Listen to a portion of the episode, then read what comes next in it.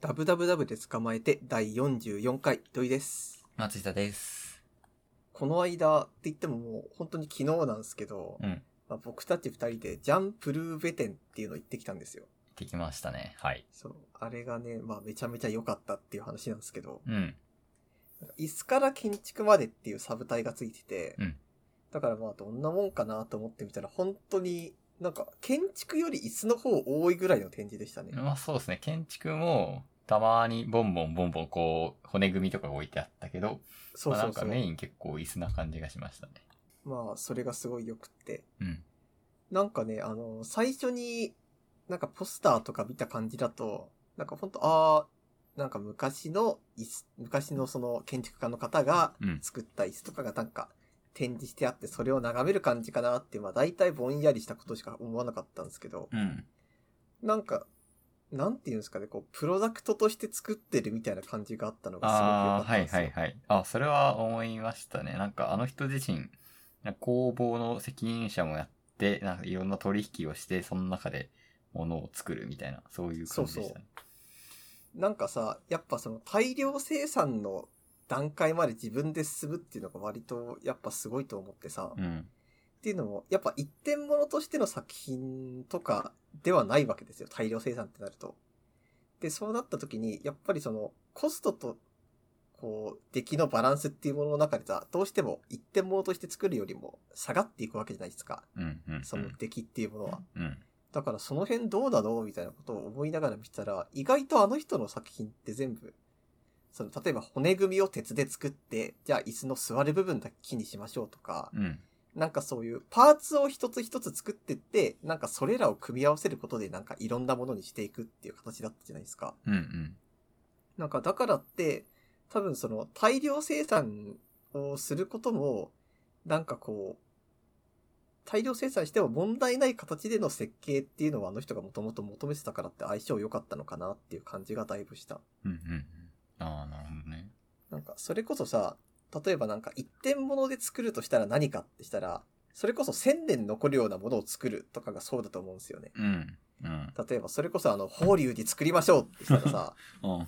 そのもう、じゃあ法隆寺を作りますよってした時にもう、秒で錆びる素材とか作ったら絶対ダメなわけじゃないですか。うん。うん。うん。だからこう木をうまいこと組み合わせてみたいな感じで法隆寺を作るけど、なんかあの人の場合はさ、なんかパーツを組み合わせるからって、例えば、まあ、あの、展示してあるやつでもさ、もう何十年も前だからって錆びてる部分とかあるわけですよ。うん。でも、ああいうのだって、なんか鋳造して作ったり、あの、製品としてこう熱で負けて作ったりっていう、あの、規則のある作り方のものしかなかったからってさ、椅子のこの部分ダメになったらもう交代していいみたいな。うん。そういう風にパンパンパンパンダメになった部分を交換しても常に同じもの。で、なおかつ自分が一番作りたい形を無限に供給し続けることができるっていうのが、やっぱり自分のな、僕の中ではすごい刺さって、うん。多分あの人の作品っていうのは、椅子そのものもそうなんだけど、それ以上に設計図自体が作品なんですよね。きっとああ、そうですね。それはそうですね。なんか、それこそあの、時々、あの、壁に、あの、ジャンプルーベテンの中でこう、何かしらから引用された言葉とかが貼られてるんですけど、うん。なんかその中で構造の設計こそが、あの、建築の設計であるっていうのがあって、うん。うん。うん。多分その辺とも繋がってくることなことなのかなっては思いました。うん。うん。うん。確かに、確かに。椅子、座り、座ってみたくなかった、 あれ。すごい座りだそう、マジで座りてーと思いながら、まあ、展示品なんでね、座れないんですよね。そう、でも座りたい。超座りたいですねもど。かしさがあったね。うん。なんかあそこまでさ、その部品ごとの生産ラインを作るような前提で、まあやってると思うんで、うん。それだったらさ、あの、自分たちで組み立てるコーナーとか欲しくなかったですかそうね。あの映像はあったけどね。あのうんうん。確かに。だってなんかそれこそ展示の真ん中の方にさ、なんかあの、ばらした椅子とかあったじゃん。あありましたね。なんかこんなパーツですよっていう。うん。うん。簡単な IKEA みたいなコーナーがあって、うん。だからもう、ああいうのが本当にこう出入り口とかにあって、じゃあみんなも椅子組んでみようみたいなしたかったです。そうだね。IKEA をだいぶ思い出しますね。うん。 IKEA だわっていう。昔の IKEA だわ。IKEA のなんだ前身というか。IKEA も実はいろんな思想が、そう、そういうのも逆に面白いとなんだよな。あの IKEA って多分、パーツを安くするとか、あと、製造のその運搬コストを安くするためにすごい、なんか重ねられるようにとか作ってるはずなんですよ。ああ。なのでこう、IKEA のこう、最後のパッキングするところ、んう。うん。あの、もうでかい倉庫みたいなところあるじゃないですか。のありますね見るゾーンじゃなくて。うん。あそことかの、で、なんかこう、設計した人の話を聞きたいもん。あそう。か、そうね、その、一個一個のものの、なんかこう、これはこう考えられて作られているのだ、みたいのを、改めて、ああ、あるよな、と思ったね。あ。なんか、私が一個さ、ちょっと面白いなって思ったのが、あの、第一次世界大戦中に作られた椅子が、うん。なんか、鉄不足で木だけで組まれたやつとかあったんですよ。はいはい、ありましたね。でもなんか木だけで組まれたやつの方が、なんか椅子としてのパーツが多いっていうか、うん。なんか私の勝手なイメージとして、あのー椅子を木だけで作るってしたら、こう、組木でやるみたいなことなのかなとか思ったわけ。うん。例えば、あの、図工室の椅子とか、うん。あとはそうじゃなくてもさっきの法隆寺じゃないですけど、こう、うまいこと木だけで組むみたいな。うん。うん。うんそういう感じだと思ったら、なんか、あの、木を組み合わせた後に、割とその、なんていうんですかね、木で作った釘が、みたいなのをバンバン打ったりしてて、うん。どちらかというと、その、金属があった時よりスマートじゃない感じなんですよ、パッと見うん。うん。うん。が。だからって、ああ、多分これは本当に、その木だけで作るとか、マジでこう、ずーっともうそれだけで味わいを出すとかではなくて、なんか常に同じクオリティを出し続けるために、な、ための組み方っていう方がこの人は好きなんだろうな、みたいなこともちょっと思って。うん。うん。うん。なんでしょうね。やっぱり私が、多分前ダブツからちょっと話したんだけどさ、なんかずーっとこう、なんか一つのものを使いたい派なわけですよ。うん。あの、フライパンとかだってもうテフロン剥げてもずっと使っちゃ って、なんか、いよいよどうにか変えたみたいなこともあったりとかして、うん。だから、まあ最近中華鍋いいなって思うわけなんですけどう、ん。多分そういうのとはちょっと違ったんですよね、あの椅子は。ああ、まあそうですね。まあ、多分100年使ったら、まあ、極端な話ダメになってしまうんだけども、じゃあダメになった時にダメになったとこだけな、あの、変えようっていうことが可能なものだったわけで。うん。まあ大量生産してますからね。そうそう。だからあの、ああ、こういう風なのって、まあそうだよなって、まあ1000年作るって残るものが全てじゃないよなっていうのに、まあ当たり前なんだけど、見てようやく気づきましたね。うんうんうん。確かに。何が一番良かったですか俺は、あの、結構セット展示みたいなのがやっぱ好きで、なんか多分ジャンプルーベイが作った棚、椅子、う机がこう、ボンボンボンってセットになってて、それが結構調和が取れてる、みたいな。あの、動物の森のシリーズもの の、あの家具みたいな感じわかるで、。こうセットで置いてあるのが良かったかななんかあのースパイ映画とかに出てきそうな感じしませんでしたあー、そうね。スパイ映画か。そんな感じ、そんな感じ。やっぱりなんかあの時代のこうデザインっていうのはありますよね。そうだね。そうすごい良かったです。ですね。なんかこう、お土産に模型が売ってたんだけど、結構、うんただの椅子なん、 ただの椅子って言っちゃ変だけど、まあ普通の椅子の模型なんだけど、なんか軽く欲しくなったね。3万円するんで買わなかったですけど。 でもそれで3万だったら本物いくらなの、そうそうそうそうそう。本物、まあ、同じの作ったらもうちょっと安いと思うけど、昔のが残ってるか、昔のは高いんでしょうね。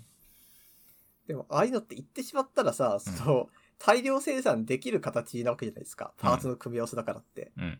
だからもしかしたらその模型の方が高いまであるかもしれないですよ。ああ、そうね。大量生産できなそう、これの模型。そう。椅子だったらみんな欲しがるけど模型は、みたいな。うんうん椅子いいよな、なんか商品として、こう、結構気になるものの一つというか、うんうん。いい椅子欲しいみたいな欲求はいつになってもある気がするな、俺。ソファーと置き換えてもいいかもしんないけど、こうなんかこう、なんていうの背中がワーンとこうなってて、足がちょっと上がって、みたいな。ああ、いいっすね。そう。それででゆもっく確りかにソファァーなかったよね。ーソファーないっすね。うん、ソファーゼロだった。あれなんでなんだろ うね。うん、確かにな。あっても良さそうなのに。ね。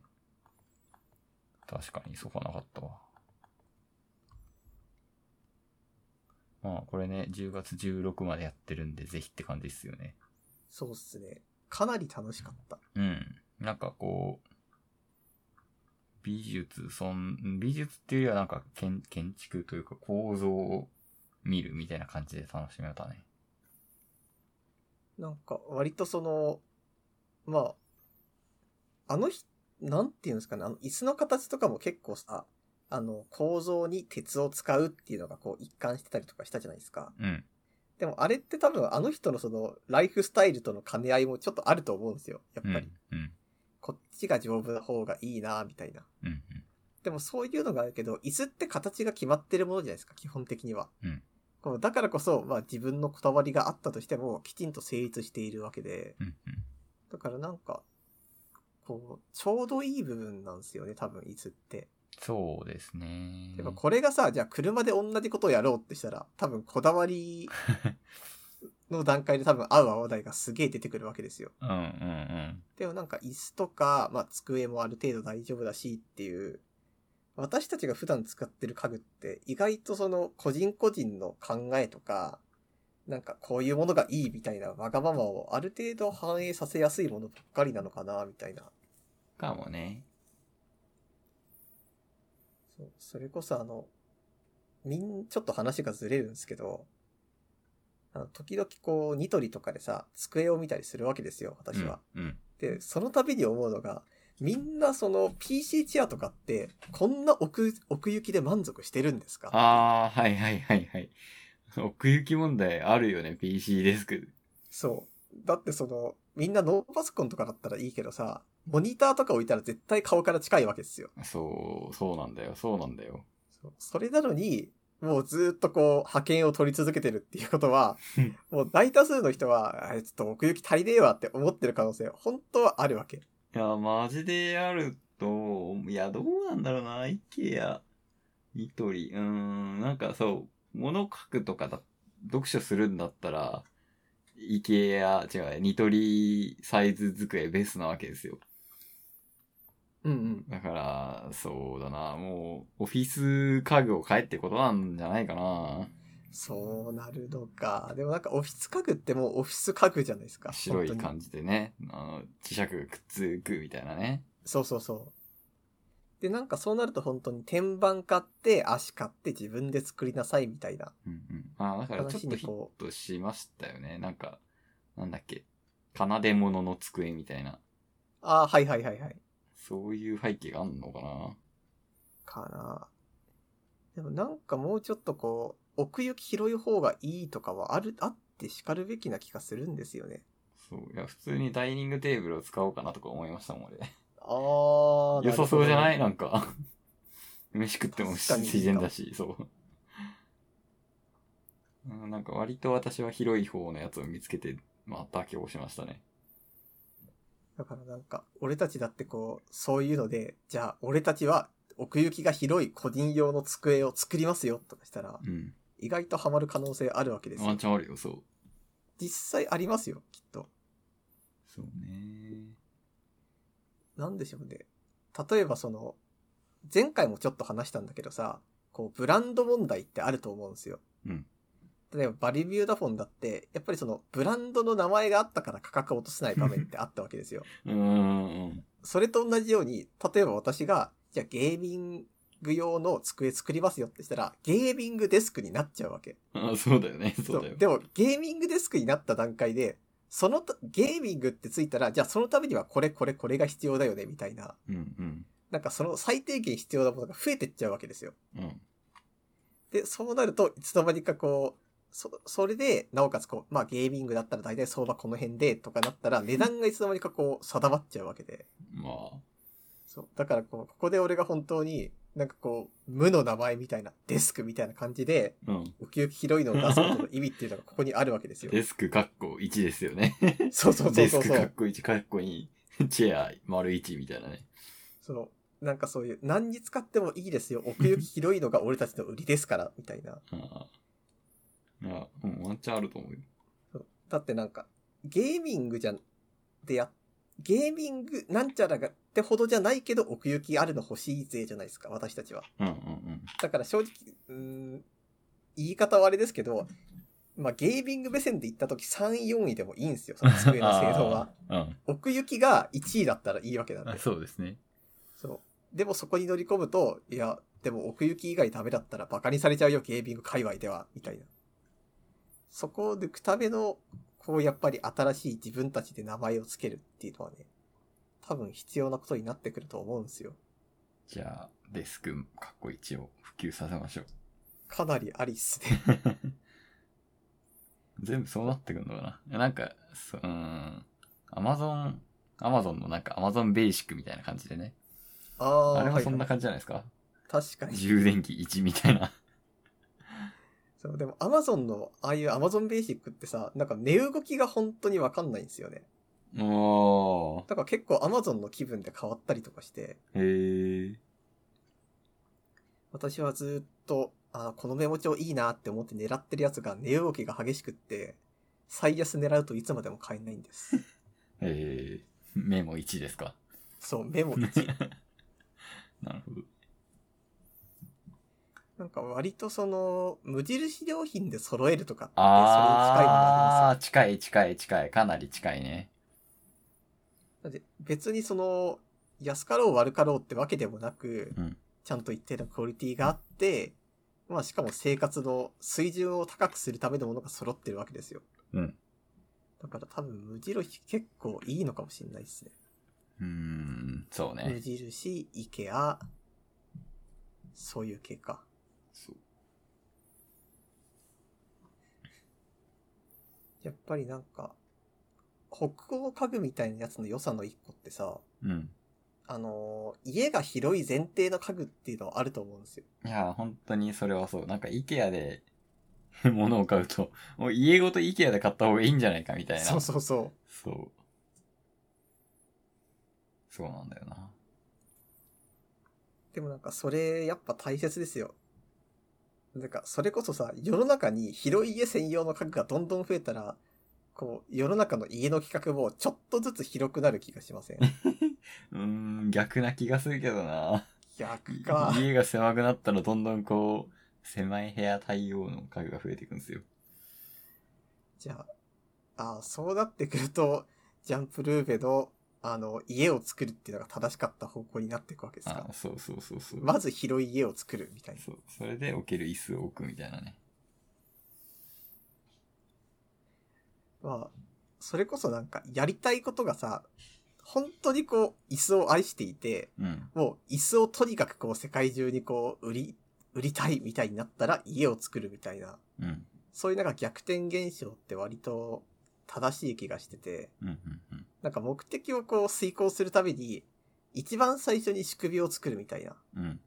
本当は仕組みの方がこう自分のやりたいことではないんだけど、まあ最初に仕組みを作らなきゃ仕方ないよねっていうのの建築バージョンが、それこそ家を最初に作るなんですよね。うん。うん。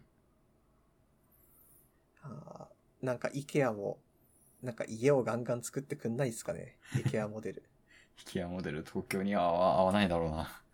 めちゃめちゃ高くなりそう。ってすると、やっぱりその、なんか家かっこ1ですよね。いそう、家1みたいな。 アパート過去にみたいなね。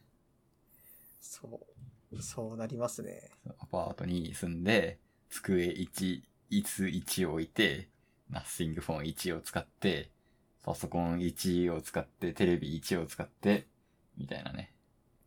なんか思ったのがさ、そうなったら意外とミニマリストハマるかなって思ったの、最初。いや、はまらんよ。 そう。だって、あれ、スペースだだ広いじゃないですか。あーまあね広い家だと。うん。でも多分ミニマリストってその、自分のその、両腕の範囲内で全てが完結している家がいいみたいな幅だと思うんですよ、きっうと。んうん。そうするとなんかその、家1、広くて何もないじゃ多分ダメなんですよね。ああ、そうかもね。どうしたらいいんだろうななんか、一番いい層がわからない。でもい家1と、あの、 キャラグッズとか合わないですよ。ああ、確かに。そう、家1に、あの、2時3時マスコットとか置けないんで、あんまやめた方がいいですよ。やっぱ家1は。 タペストリーとかダメっすかそうタペストリーダメだね。そう。抱き枕とかも置けない。えーそうなってくるとちょっと家一合わないかもしれないですね 合わないよ。そうそう。アニメ8、1ぐらいじゃないとダメ。アニメイト1の建物内にアニメグッズを置けるとは思え ない。なんかそれこそ本当になんか注文台があってみんなこうモニター越しにピッピッピッって注文するとかになりますよ。ああ、そうだね。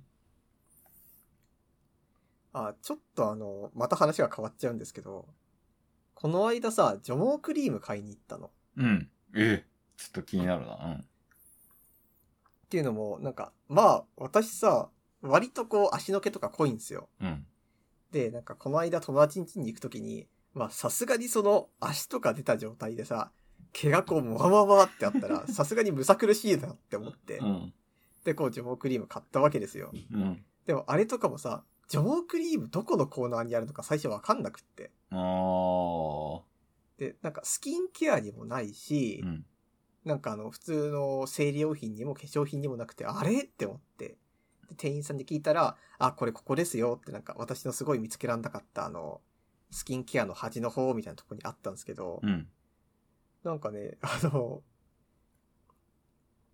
ちょ、なんかあれとかも、実際除毛クリームってジャンルどこですかって言われたらちょっとわかんなかったんですよ。だってスキンンケアかっていうとちょっと違うじゃん、あれは。うんうん。そうだだね。し、まあ生理用品でもないみたいな。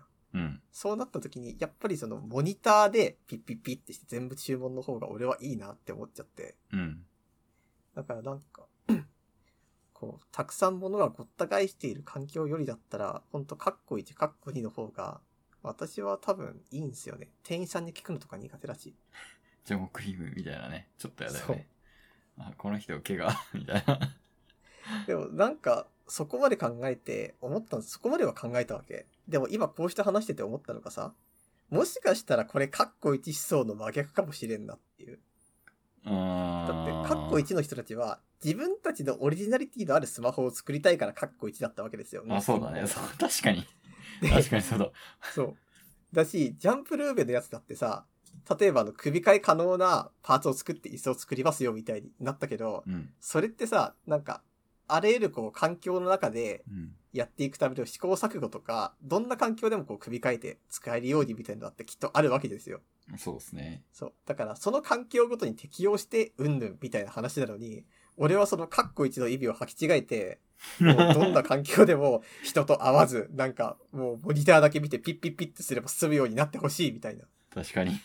こ違うわ真逆のことを思ってしまったんですよね。俺たちのカッコ1は間違ったカッコ1だわ。だから、意外とその、なんか精錬されたものをつあの、作ってる人だって、人との関わり大切に思ってますよねっていう。そうだね。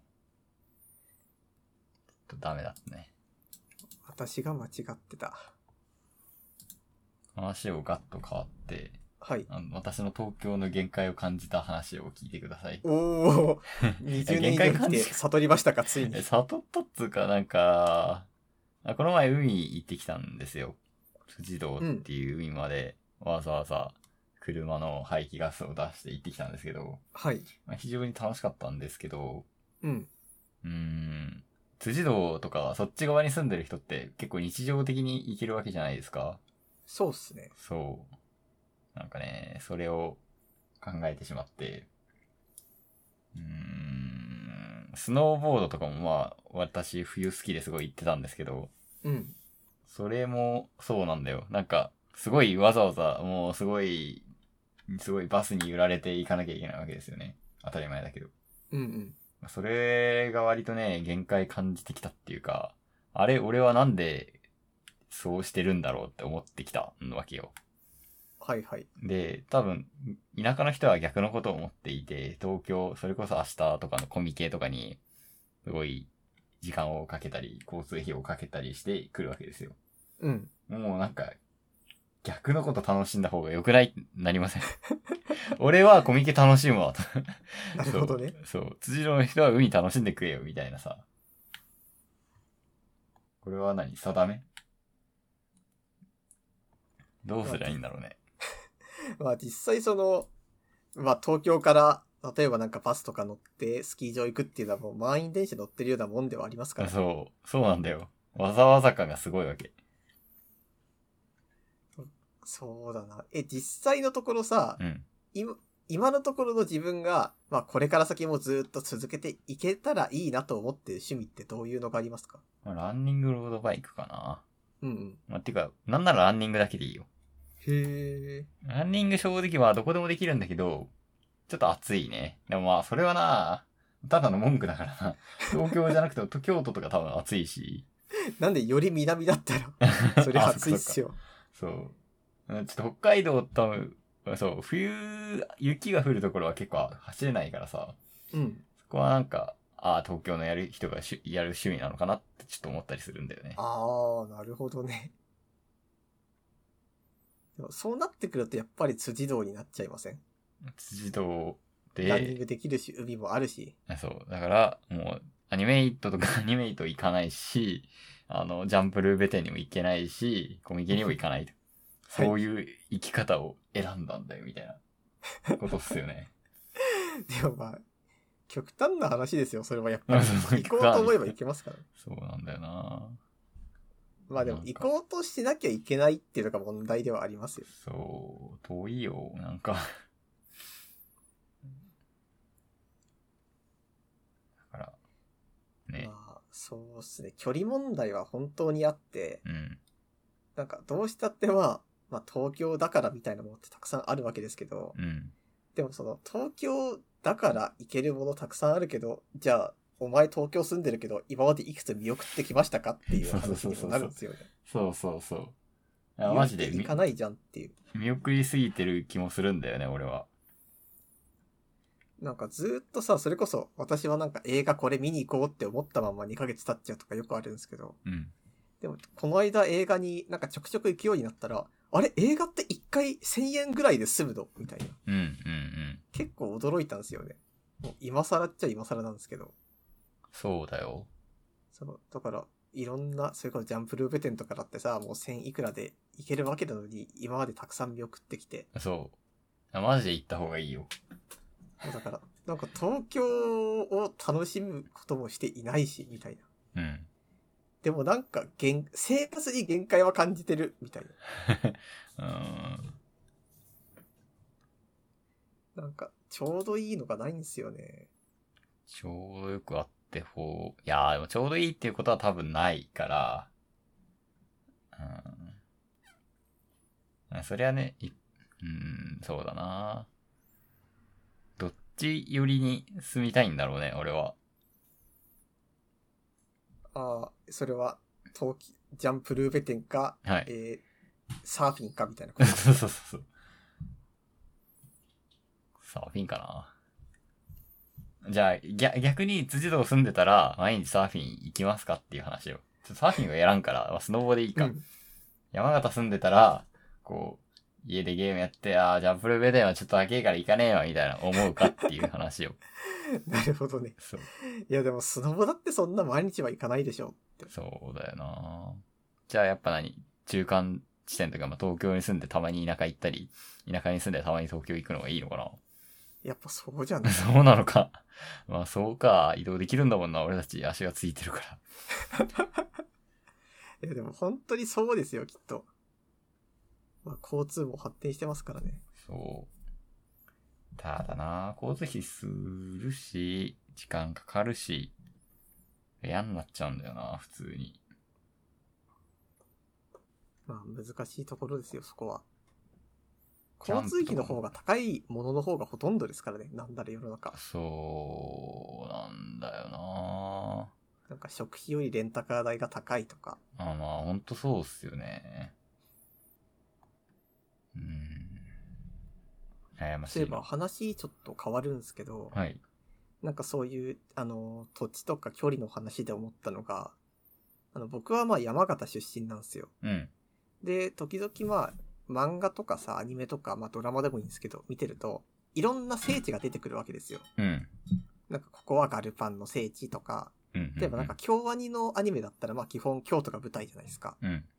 なんかそういう感じで聖地があるんですけど、山形って、あの、銀山温泉がもうめちゃめちゃ人気なの、聖地として。うん。へもうほんと昔のアニメも今のアニメも結構あの、銀山温泉行くとみんな。え。うん。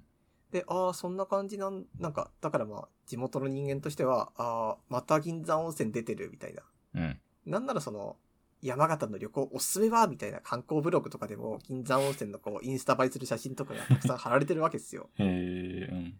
だからまあ、多分観光地としての格があるんでしょうね。銀山温あ泉。 あ、ありそう。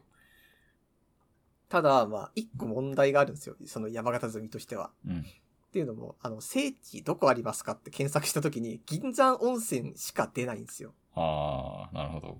まあ、これは二つ理由があって、一個が、あの、山形新幹線が、あの、山形の内陸から海までを、あの、横断してないんですよ。途中で止まってるとへ。えうんうんうん。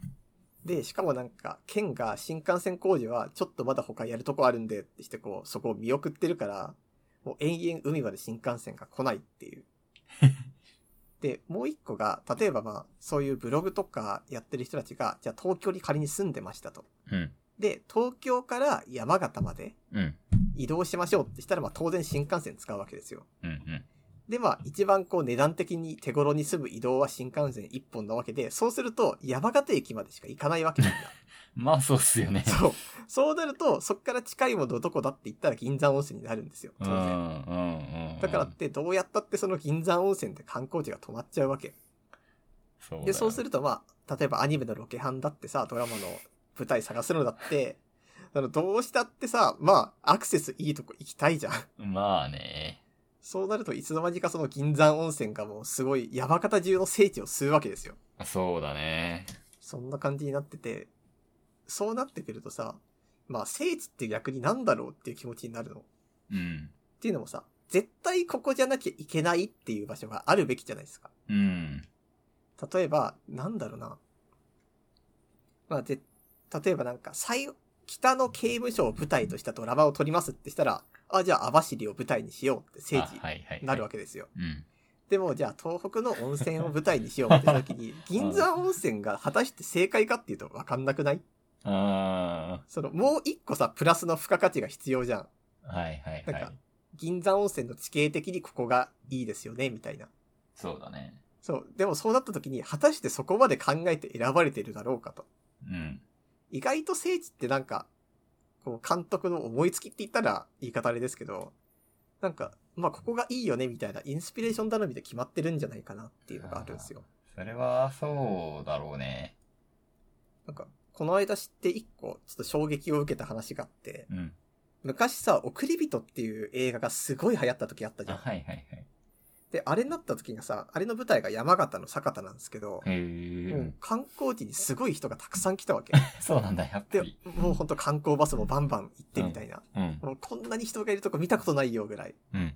なったんですけど、なんか最近送り人のウィキペディア見たら、監督は、その山形で、酒田で撮りたいみたいなことを言ったんだけど、うん。原作の人は、 いや、原作違う場所だしって、なんで坂田なんですかみたいな感じで、うん。最後まで、いや、まあこれが、その別のと、あの、映画と原作は別物として撮ってくれるんだったらそれでもいいっすけど、みたいな。うん。そういう形で最後まで話が進んだらしいんですよね。うん。ってことは、これってその、果たしてどこまでその聖地として正しかったんだろうみたいな。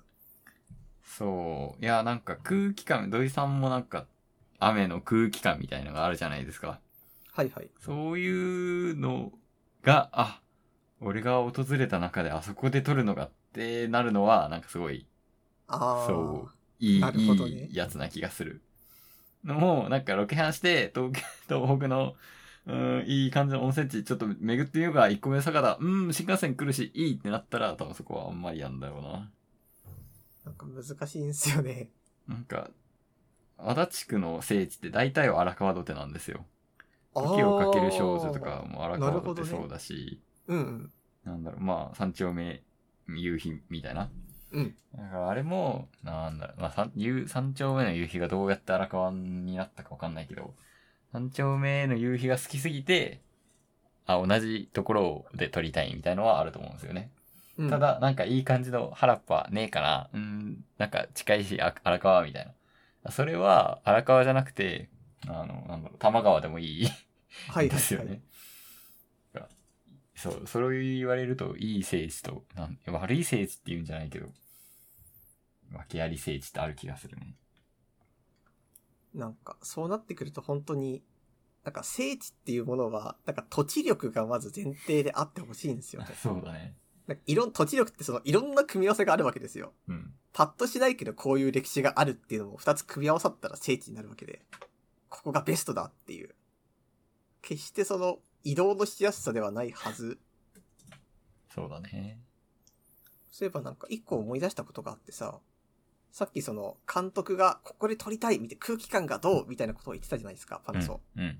で、それで思い出したのが、あのー、坂田が舞台のなんかアダルトゲームが一個あるんですよ。確かへえ。恋ではなくっていう名前だったと思うんですけど。うん。で、なんか、そのホームページを前見たときにさ、坂田って最上川がこうずーっと流れてるわけ。うん。あの街の真ん中を。で、最上川沿いが結構土手になってるんですよね。なんか草が生えてて。で、そこの紹介文がホームページの中にあったんだけど、ここは最上川で、じゃあ新田川か。ここは新田川で、新田川とか最上川があるんだけど、この土手っていうところが、あの市民の憩いの場になってるみたいなことが書いてあったわけ。うん。でも私はその近くとかにいたこともあるからわかるんだけど、そうはなってないんですよね。うん。まあ時々なんか人が座ってたりとかもするし、釣りやってる人もいると。うん。そう、さっき、ごめん。最上川って言ったから、新潟、新潟川っすね。そう、新潟川で、そういうことやってる人もいるけど、じゃあ子供たちがそこでワイワイやってるかっていうとやってないんですよね。うん。うん。なんでかっていうと、まあ、ふあのー割と地方なんで、子供が、あの、校庭で遊んだり、近くにもうだだっ広い公園があるからそこ行ったりとかもするんで。うん。うん。だからまあ、実際とこれなんかやってる人って、なんか釣りやってる高校生とか、あの大人とか、あとは犬の散歩してる人とぐらいなんですよ。うん。でも、じゃあゲームの説明文がそれ嘘かって言ったら多分嘘とかではなく、ゲーム制作者の人が、きっとその、ここはこういうロケーションでこうでこの空気感なんだから、自分のゲームの中ではこういう風にあってほしいっていう姿を見たんですよ。うん。うん。うん。うん。で、まあ、それ嘘を、嘘っていうか、事実ではないけど、まあ、そういう姿を見て憧れを抱くまでになったら、多分、そのゲームの中で、そういう設定を成立させるぐらいの、こう、強い理由にはなるはずなんですよ。そうですね。うん。で、なんか、それが結構私は好きで、あ、この人は多分、この土地に対して、こう、もしかしたら地元の出身なのかもわかんないけど、多分、うちの地元に対して、こういう希望を持ったり、なんかそういう、なんか空想を頭の中に留めるぐらいには何かしら思うことがあって、いろいろ考えてくれたんだなっていう、うん。うん。そういうのを感じ取れたのが私は結構好きだったんですよねうん。うん。。ああ。なるほど。だからなんか、多分聖地になる場所っていうのは、な、何かしらその、あ、この人がこう考えたんだな、みたいな。うん。そういう聖地にするっていうこと自体が表現方法の一つになっていることで納得が生まれるんですよ。うん。うん。ああ、そうね。そう。だからそういうのがもっと増えてほしいなっていう。別に銀山温泉のやつが増えてもいいんだけど、 うん納得が欲しいなっていう話ですね。確かにな。銀山温泉か。行ったことあります銀山温泉。銀山温泉私はね、ないんだよね。ああ、へえ。子供の頃一回あるかなぐらい。でも多分ないはず。あなんじゃかスキー場行くこととかはあったけど、スキー場の帰りとかはね、なんかもっとこう、地域密着の温泉に行って帰ってた気がする。 あへえ。でもなんか最近その、お風呂入るの結構好きになってきたんですよ。外でお風呂みたいな。うんうんうん。なんか普通に長風呂好きだったけど、家で満足払ったんですよ、今までは。うん。でも意外とその、東京出てから、あ、意外とスーパー銭湯いいじゃん、みたいな。あ、俺もそれは最近思うね。スーパー銭湯良い。なんか地元の、なんか銭湯とかのさ、感じが私はちょっと苦手だったんですよね。人がすごいいて、うん。なんか、こう割とぎゅうぎゅうで、みたいな。うん。でもスーパー銭湯ある程度広さがあって、ちょっと値段が普通の銭湯よりするじゃないですか。うんうん。だからまあ人が少ない時もあって、なおかつその、混み具合少ない時間帯も店によっては分かってっていう。そうだね。自分にとってそのベストな入浴タイミングを測ることができて、うん。うん。なおかつ全部綺麗っていう。全部綺麗、いいっすよね。本当にそうです。そう、そうなんだよな。スーパー銭湯綺麗なんだよな。綺麗じゃない温泉あるじゃないですか。ああ、ありますね。なんか私はあれでちょっと苦手になったのはあります ね。ああ、まあ、そりゃそうですよね。だからってまあ、割と最近になってからですね。銀山温泉も行ってみたいですね。今なうら。ん。なんか温泉地は、行ってみ、温泉地を、温泉旅行温泉旅行って言う言わないか。ちゃんとしたことない気がするね。まあ、大人の趣味ですよね、どっちそかという、大うと人の趣味すぎるな、ちょっと。まだね、それこそ東京脱出みたいな気持ちにならない とね。そう。なんないかあと全然関係ない話もう一個していいですかな。はい。あの、最近ミッドジャーニーっていうの流行ってるんですよ。うん、うん、うこれあの AI が絵を描いてくれるってやつなんですけど、ん。はい。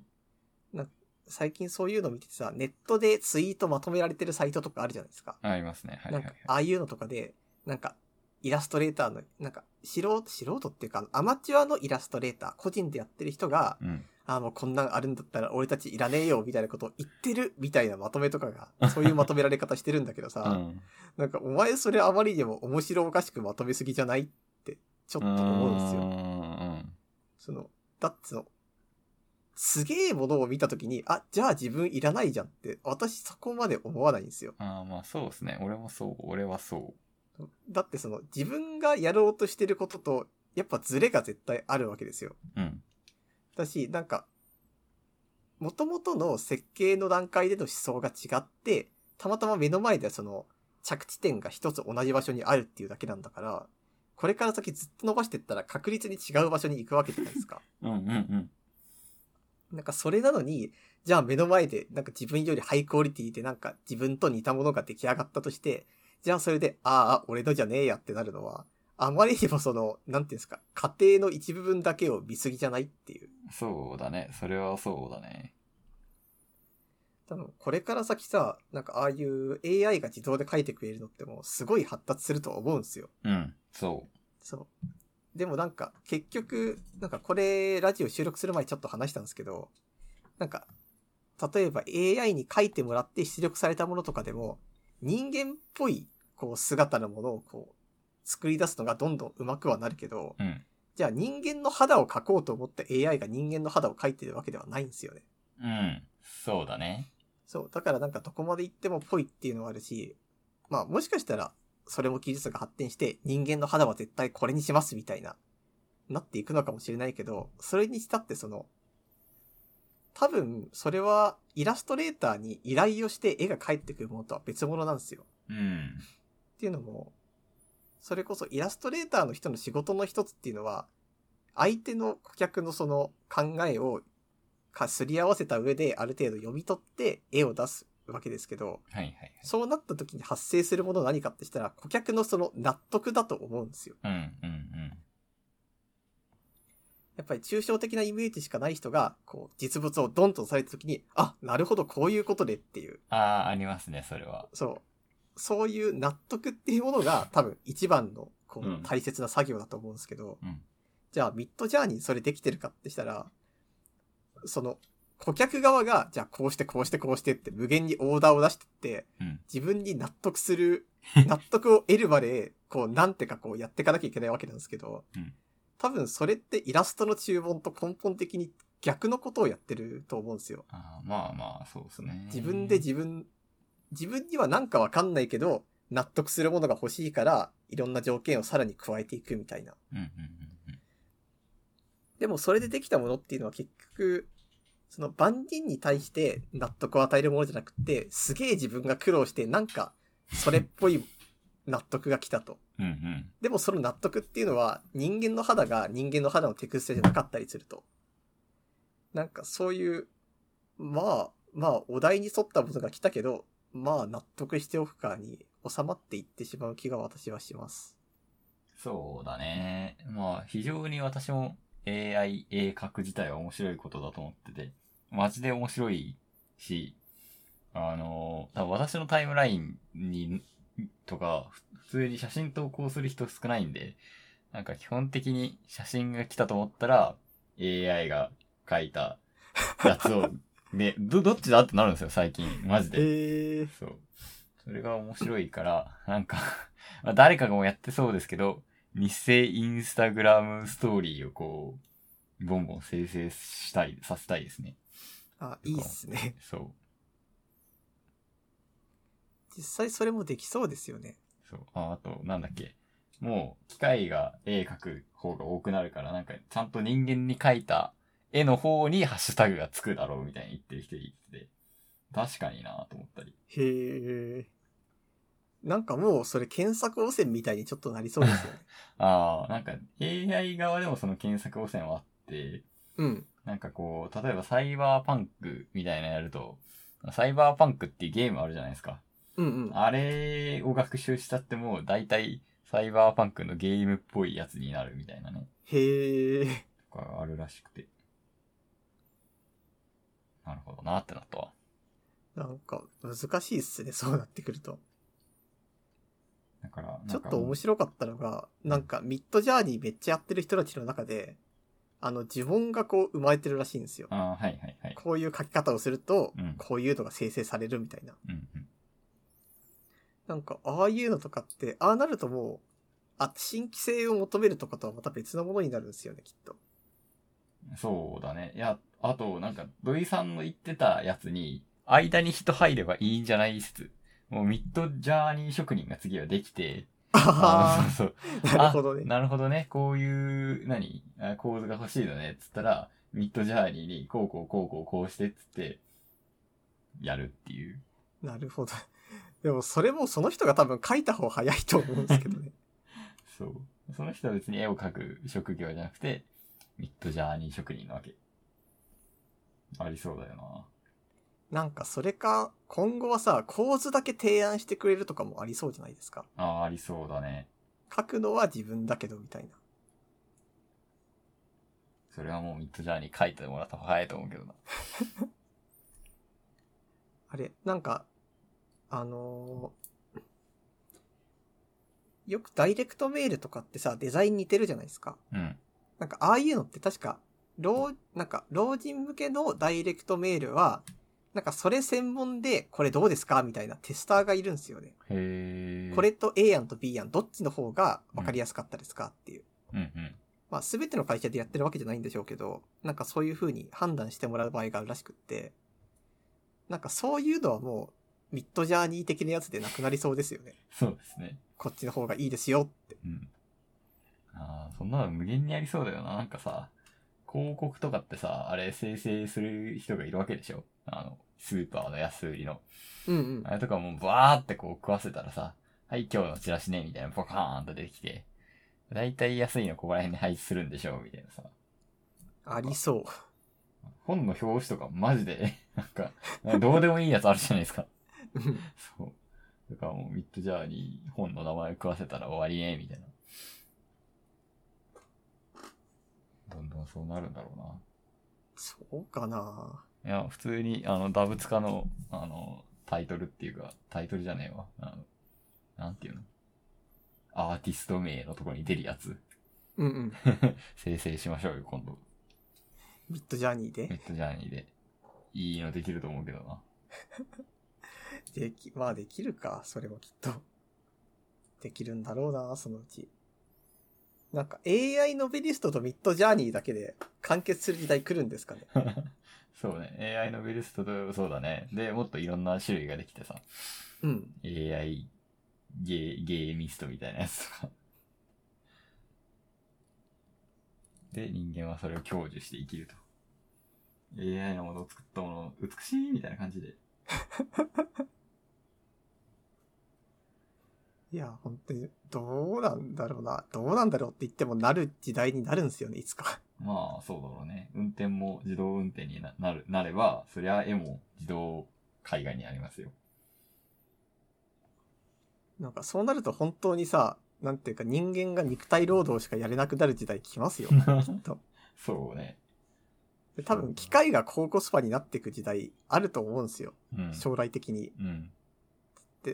今ですらその資源がどんどんなくなってるわけですから。もう本当に機械がこう、うまく動くように人間が道路を作るみたいそうだね。そうだよ。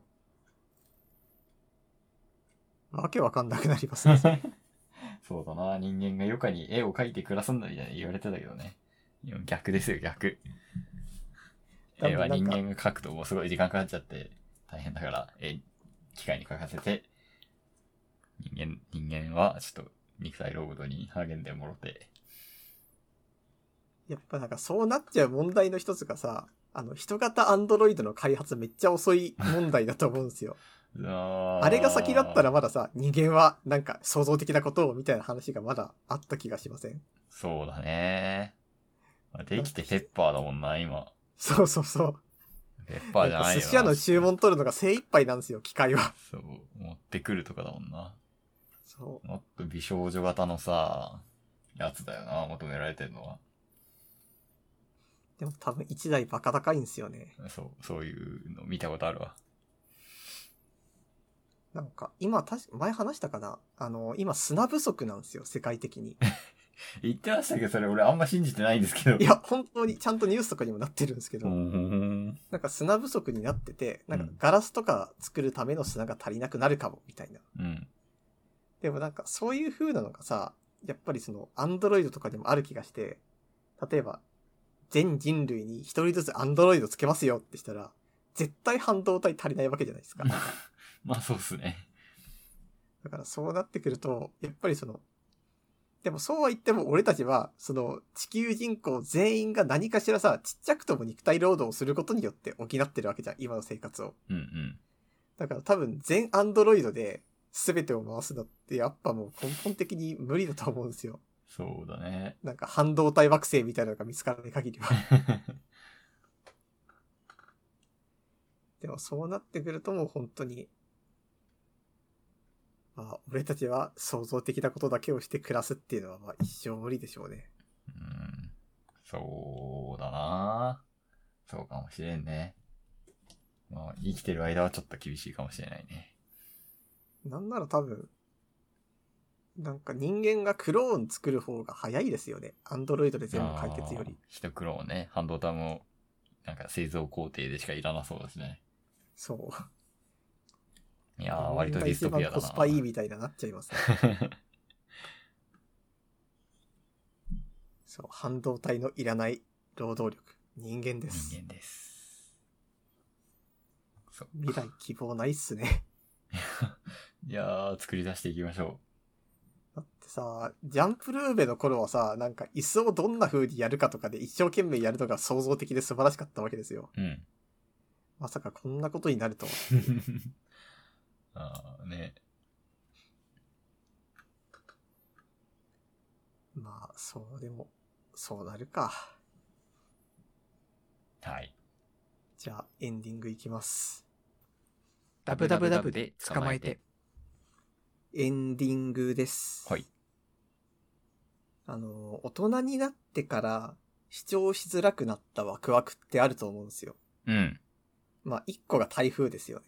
ああ、 そういう感じか。はいはい。そう。 なんか、子供の頃はさ、うおー、外がすげえ吹い、なんか吹いてるみたいな感じでうん。テンション上がってたけど、大人になってからさ、うおー、台風だ、やったぜみたいなことをツイッターとかに書こうとしてもさ、いやでもこれツイッターに仮に書いたら、台風心配みたいなトレンド検索してるところまで引っかかるよなっていう。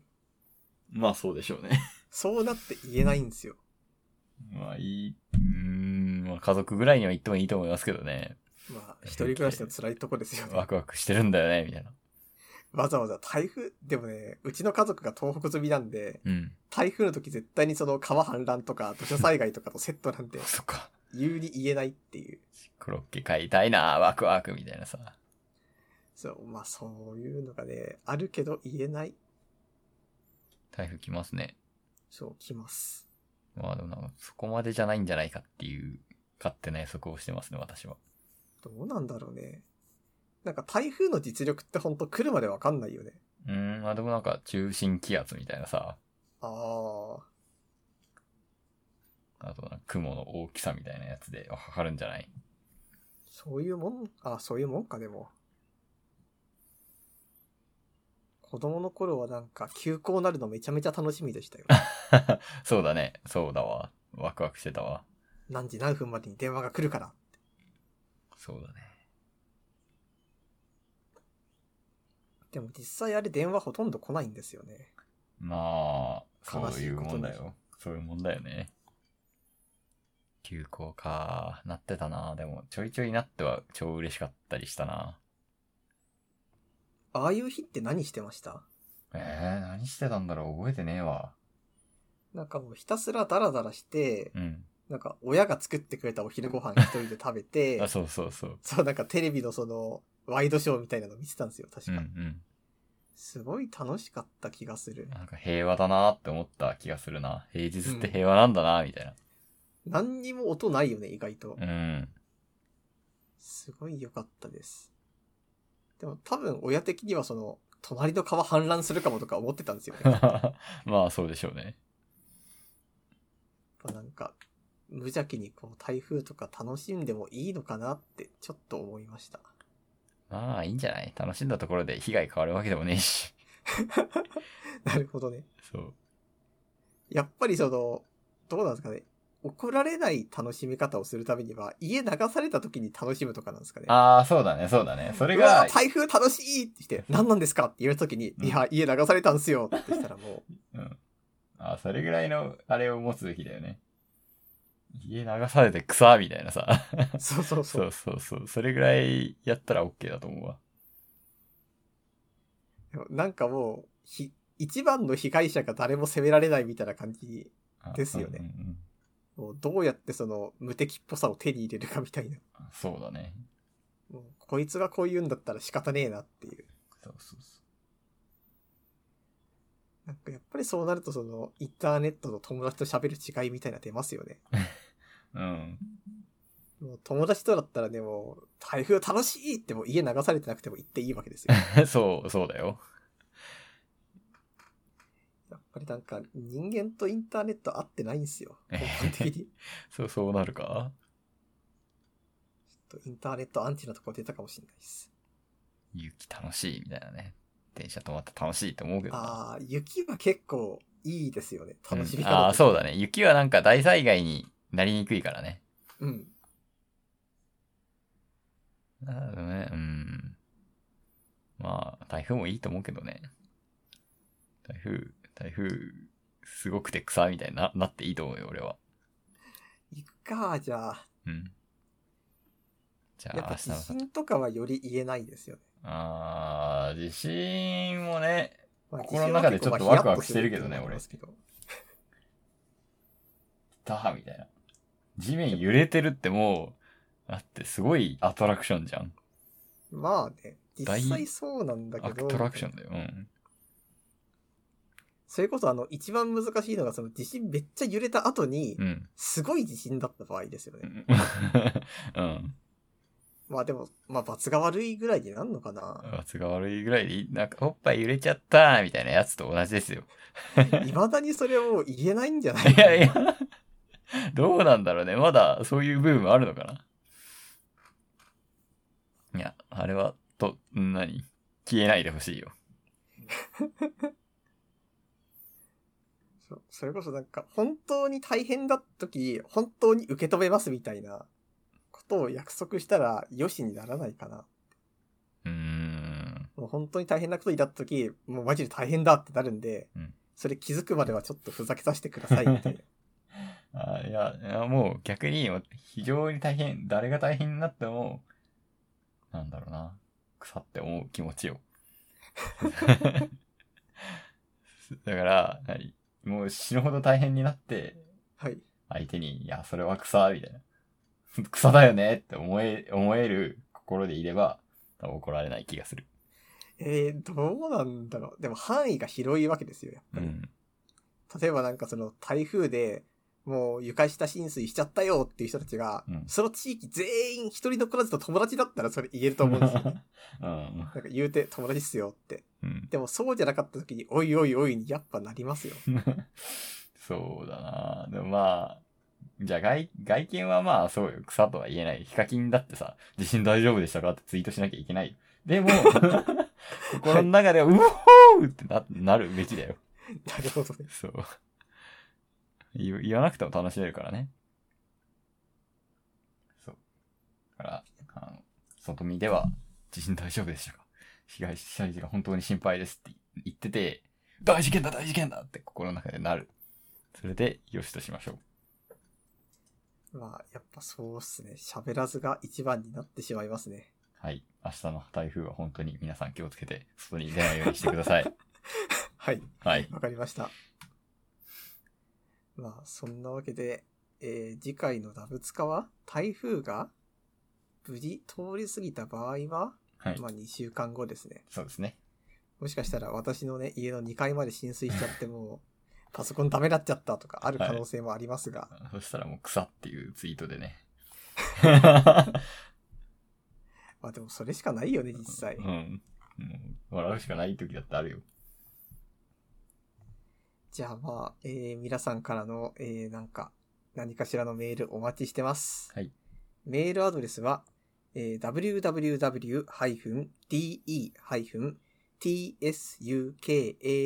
www-de-tsukamate アットマーク